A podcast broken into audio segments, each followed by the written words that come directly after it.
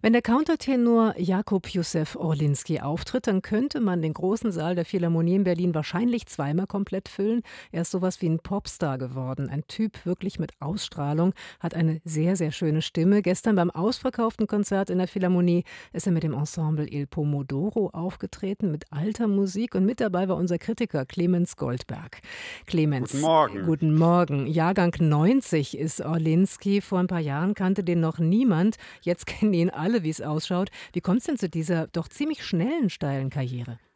Also ganz unbekannt war er nicht, als er ja immerhin in Ex aufgetreten ist und äh, einen Abend gegeben hat, wo es sehr, sehr heiß war. Und er ist ja in kurzen Hosen und kariertem Hemd aufgetreten. Und dieses Video, das ist, glaube ich, äh, zehn Millionen Mal angeklickt worden. hat halt einfach eine super gute Ausstrahlung und er ist sehr hübsch, muss man wirklich sagen. Und dann kam noch raus, dass er auch toll tanzt, Breakdance auf der Straße, das macht er mehr zum Spaß, aber wir haben sogar eine kleine Kostprobe beim Konzert erleben dürfen. Das war wirklich eindrucksvoll. Und äh, natürlich, wie du schon gesagt hast, er hat eine besondere, sehr weiche, sehr schöne und äh, vor allem in der Höhe sehr strahlende Stimme. Und äh, ja, so, so ist das gelaufen, dass das sehr, sehr schnell ging. Ein Zusammenspiel dieser Faktoren. So, so wie du ihn gerade beschreibst, Jakob Josef Orlinski, klingt das, als würde würde das Publikum nicht alleine wegen seiner schönen Stimme und seiner Musikalität kommen. Ist das ein anderes Publikum als das, was man so normalerweise in der Philharmonie erlebt? Hätte ich eigentlich gedacht, aber es war eigentlich das, äh, ja, viel Grau habe ich gesehen. Doch, natürlich auch viel junges Publikum, äh, aber nicht jetzt übermäßig und sie waren auch alle nicht in schriller Stimmung oder so und man hat noch nicht überall die Handys aufleuchten sehen. Also eigentlich so das normale, fast normale Konzertpublikum. So, was hat er denn da eigentlich ausgesucht für ein Programm? Der Titel Beyond, da kann man sich jetzt alles Mögliche drunter vorstellen. Was war das? Ein Feuerwerk der Highlights? Nein, Gott sei Dank nicht. Er hat ein sehr anspruchsvolles tolles Programm des 17. Jahrhunderts in Italien gemacht. Da entstand eine neue Sicht auf den Einzelnen. Der konnte sich darstellen, äh, wie ganz schnell die Stimmungen sich wandeln. Natürlich ging es um die Liebe im Wesentlichen, die Nebenbuhler, die Verzweiflung, ähm, die Eifersucht, natürlich auch der Schmerz und kriege ich sie, kriege ich sie nicht und äh, wie geht's mir mit der Liebe und das wechselt in verschiedenste Formen, die da vorgestellt werden. Das sind kleine Opernszenen. Das wechselt also in diesen Szenen schnell. Er hat aber auch auch eine richtig große Geschichte ähm, gesponnen. Und äh, ja, das äh, hat keine Konzessionen gemacht. Er wollte auch keinen Beifall zwischendurch, obwohl alle wollten ja so unbedingt applaudieren.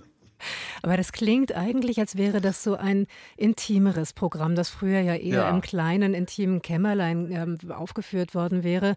Ist da die Philharmonie, wohlbemerkt der große Saal, nicht der Kammermusiksaal, der große Saal, ist das wirklich für dieses Programm der richtige Ort? Also erstmal sehr schwierig, weil natürlich, also stellst dir mal vor, du bist jetzt so ein junger Sänger und dann sitzen da plötzlich so viele Leute. Du 2400. Musst ja, du musst diese Riesendistanzen überwinden, aber er hat ein Ensemble auch mit dabei, Pomodoro, die ganz ausgezeichnet sind.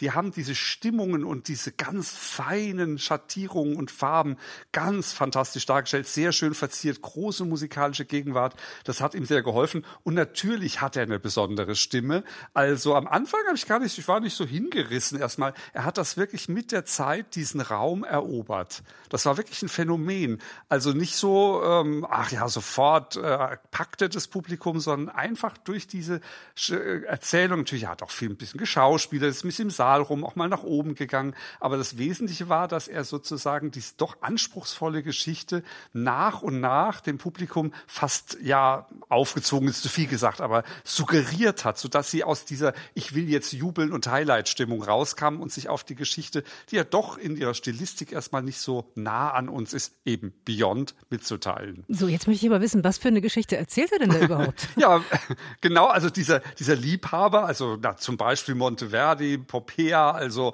äh, der, der Liebhaber, der auch mit dem Tode bedroht ist und dann selber lieber sterben will und eben all diese, äh, diese Sachen, dass man sich zu Tod betrübt fühlt, dass man, dass man aber auch an der, am Leiden Lust haben kann. Das kam mehrfach vor. Barbara Strozzi hat mich sehr beeindruckt, diese Komponistin auch, wird ja immer bekannter.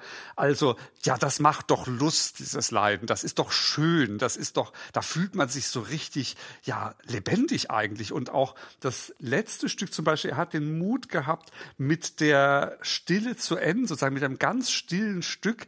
Ähm, vorher hat man schon das Altern erlebt. Das war auch ein sehr lustiges Stück. Aber dann gleich danach, ja, also eigentlich bin ich bei der Liebe entäußert. Und das ist auch so ein kleiner Tod.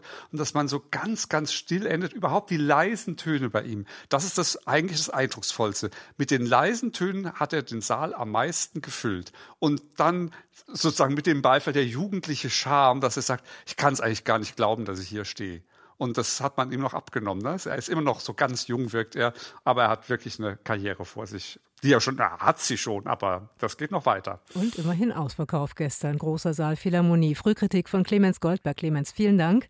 Jakob Josef Orlinski, also der Countertenor, gestern auf den Spuren alter Meister in der Philharmonie zusammen mit Il Pomodoro. Und was Clemens eben gerade erzählt hat von diesem YouTube-Video, mit dem Orlinski auch doch noch bekannter geworden ist vor einigen Jahren, das finden Sie noch, wenn Sie es noch nicht gesehen haben. Im Netz suchen Sie einfach danach.